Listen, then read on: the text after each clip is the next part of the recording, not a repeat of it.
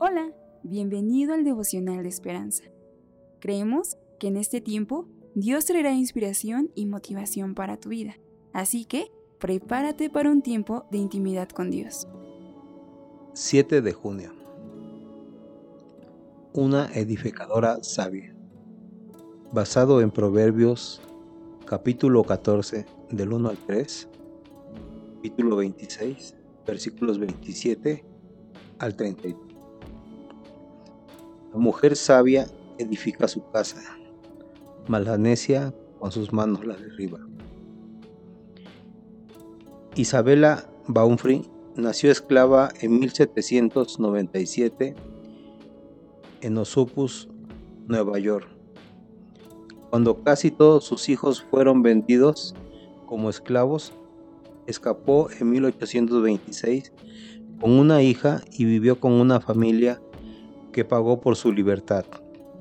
En lugar de permitir que un sistema injusto mantuviera separada a su familia, inició acciones legales para recuperar a su pequeño hijo, Peter.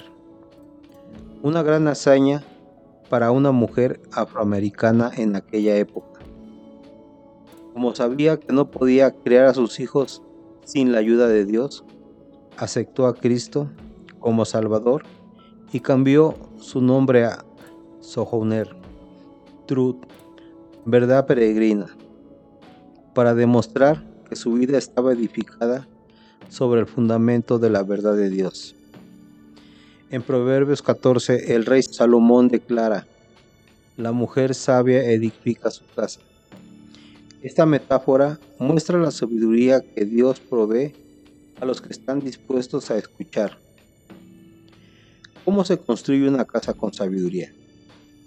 Diciendo toda palabra que sea buena para la necesaria edificación. ¿Cómo se construye?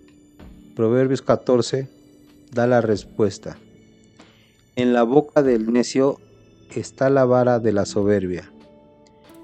Gracias a la sabiduría de Dios, Sohouner tuvo una fuerte confianza Quizás nunca tengas que rescatar a tus hijos de una injusticia, pero puedes edificar tu casa sobre el mismo fundamento, la sabiduría de Dios. Padre, necesito de tu sabiduría. Padre, ¿qué fundamento está establecido tu casa? ¿Cómo la edificas esta semana?